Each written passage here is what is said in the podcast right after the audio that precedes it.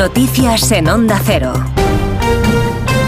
Saludos, buenas noches, aunque para noche de cine la que se ha vivido en Valladolid, donde se han entregado unos premios Goya en los que la Sociedad de la Nieve de Juan Antonio Bayona ha sido la gran triunfadora de esta gala. Conocemos todos los detalles con la enviada especial de Onda Cero, Mercedes Pascua. Buenas noches.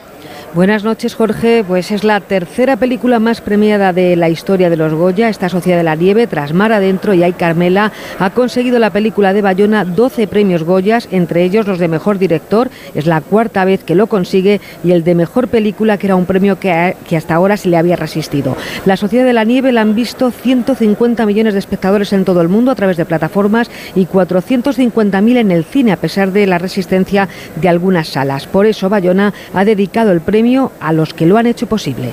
Doy las gracias a este premio al público, porque el público es nuestra gran asignatura pendiente. Necesitamos un público fuerte, constante, que venga a ver nuestras películas, porque no estamos en un momento bueno del cine español a la hora de producir películas. Se están produciendo las películas con menos recursos que hace 10 años cuando yo empecé.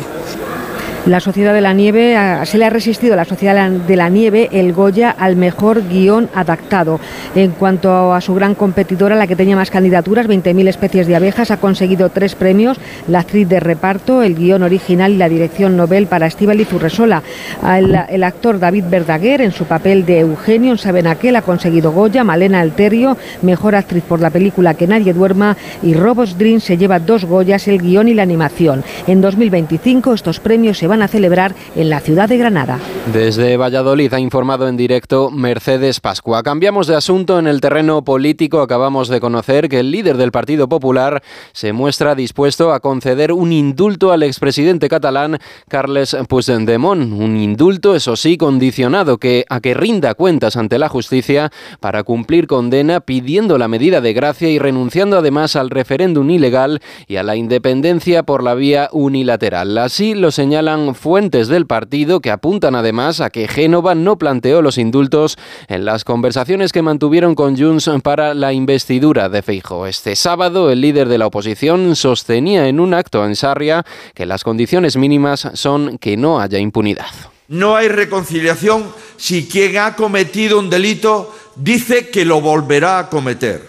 Y mucho menos si dice que va a reincidir y a declarar otra vez la independencia de una parte de nuestro país, a ejercer un referéndum ilegal y a hurtar y a esconderse de todos los principios básicos que rigen el Estado de Derecho. Además, fuentes del PP señalan que la Dirección Nacional de los Populares estudió la legalidad de la ley de amnistía cuando abordó con Junts la constitución de la mesa del Congreso y la investidura de Feijó. Sin embargo, se descartó esta medida tras comprobar en menos de 24 horas que era ilegal. Esta noticia ya ha tenido respuesta desde el Partido Socialista. El ministro de Transportes, Óscar Puente, ha señalado en la red social X que sabían que se les acabaría dando la razón, pero lo que no sabían es que Feijó lo fuera a reconocer tan pronto. Este sábado, Pachi López, portavoz de los socialistas en el Congreso, se pronunciaba sobre la amnistía en la radio pública.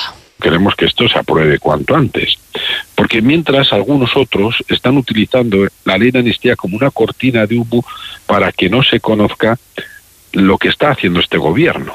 Es decir, las políticas que interesan de verdad a la ciudadanía, ¿no?